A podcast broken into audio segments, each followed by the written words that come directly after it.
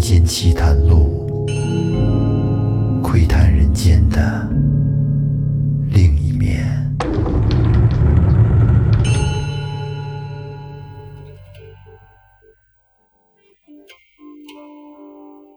大家好，欢迎收听复古宇航员电台《民间奇谈录》，我是老岳。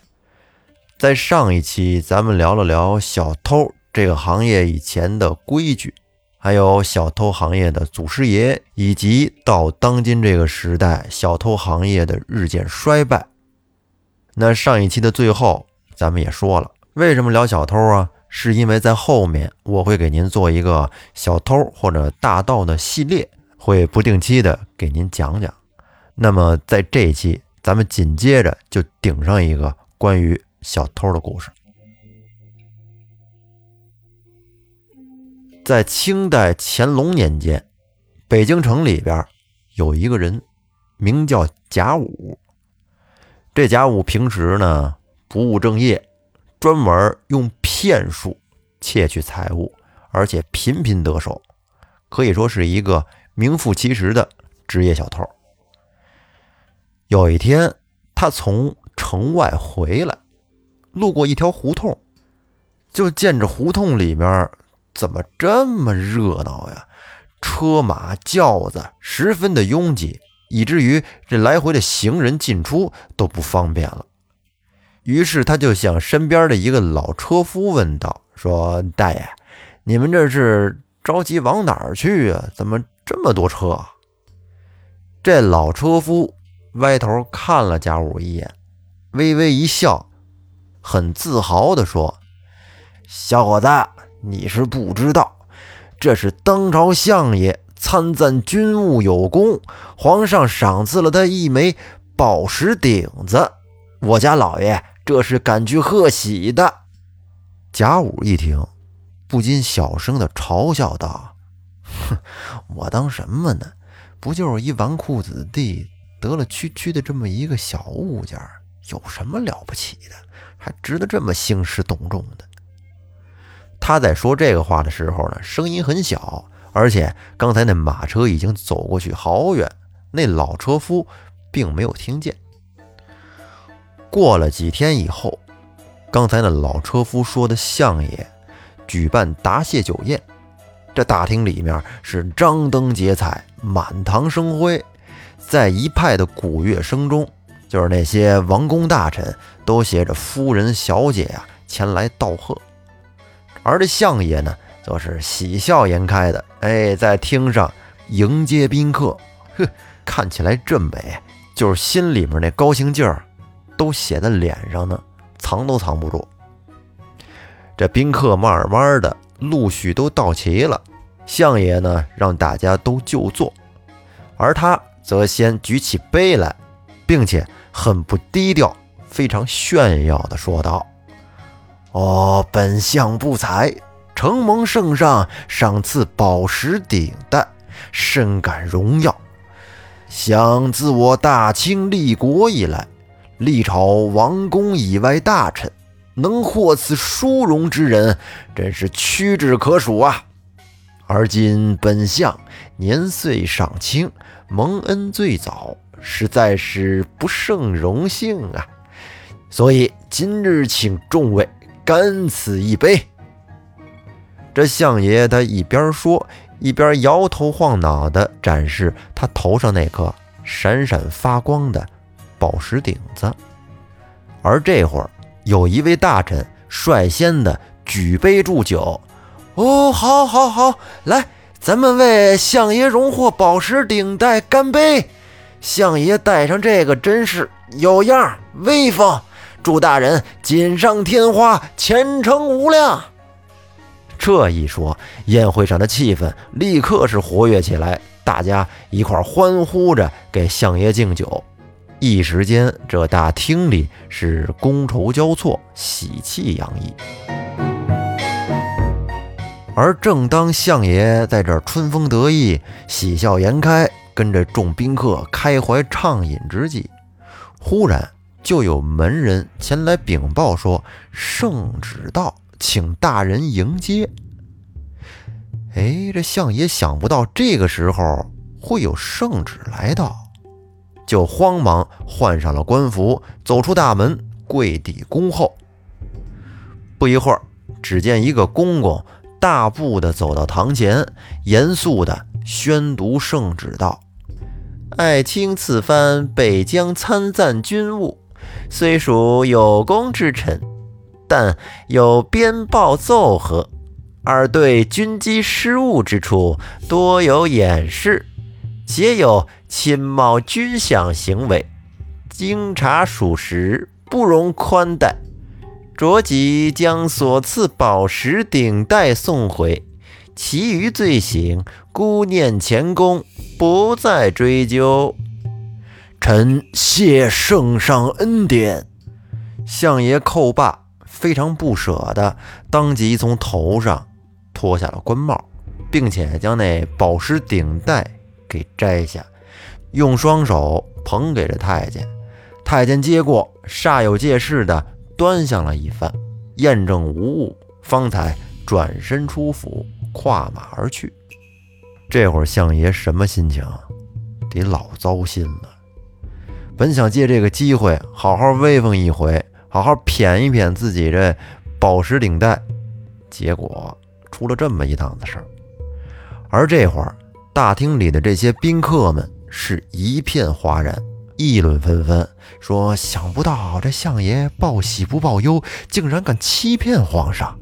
这宝石顶戴得而复失，真是丢死人了！哎呀，咱甭搁这儿待着了，走吧。”接着，大伙就无精打采的各自散了。这位当朝相爷。一向是恃才傲物，如今在这大庭广众之下骤然的威风扫地，实在是感到有点无地自容。但是他也暗自琢磨，自己并没有对着军机失误之处有所掩饰啊，而且也不曾侵犯过军饷，这话是从哪儿说的呢？然而这可是圣旨，圣谕难违。皇上说你有，那你就是有，哎，没有也有，所以他也只能是把这口气憋在心里，敢怒而不敢言。最近呢，便称病在家，闭门谢客，而且就连上朝也请了假。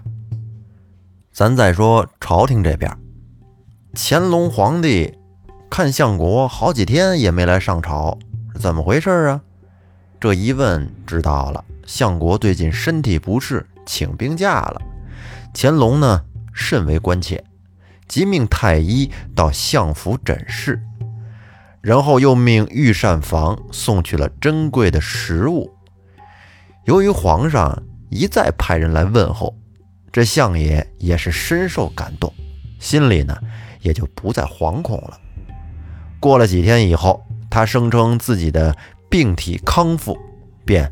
入朝见驾，恭请圣安。而当天就在散朝的时候，皇上忽然就发现了相国的顶戴换了一枚珠子，于是便说：“爱卿，朕前日赐予卿的宝石顶子，你为何不戴呀？”这相爷一听。以为皇上是跟他闹着玩呢，连忙跪奏说：“皇上，臣有过失，有负圣上钟爱，宝石鼎已被追取回宫，故而另换一颗。”乾隆皇上听完，十分惊讶：“哦，朕何曾颁过追取宝石鼎的谕旨？”随即。皇上又问内阁大臣和礼吏二部侍郎，说：“卿等是否曾有过这样的处置？”这三位大臣当时就被问傻了，跟那儿面面相觑，都说没有。相国一听，得，你们仨要说都没有，那就得把我给撂进去。于是便跟皇上说。皇上，此事千真万确，乃中使亲临舍下，将宝石鼎取走的。皇上听完，也觉得这个事儿有点蹊跷。显然，这是有人冒充钟氏，伪造圣旨啊，将亲赐的宝石顶子给偷走了。于是，特地的又下了一道圣旨，要求严加追查，限期破案。这圣旨是层层下达，管辖京城之地的顺天府随即召集所有的捕役，四处侦查打探，并且向当日在相府中。目睹过太监取珠的宾客，询问案犯的相貌啊、特征啊，但是问了好些人，都毫无线索。这捕役们是一无所获，只得向知府大人如实的禀报。而相爷听说案情毫无进展，甚是气恼，将步军的统领还有巡城的驻御史召到相府。当面的跟他们大发雷霆，厉声的呵斥道：“这宝石鼎乃皇上亲赐之物，竟然有人敢在光天化日之下，众目睽睽之时，从本相的头上窃走，说明这窃贼胆大包天。尔等身负京城治安重任，平日管理不善，防守不严。”才使歹徒得以胡作非为。我再限你们三日，如不破案，定受重罚。那步军统领还有巡城御史，素来就慑于相国的权势，因此不敢怠慢，便抽调兵将在京城是大肆的搜查，只要是认为行迹可疑的人家。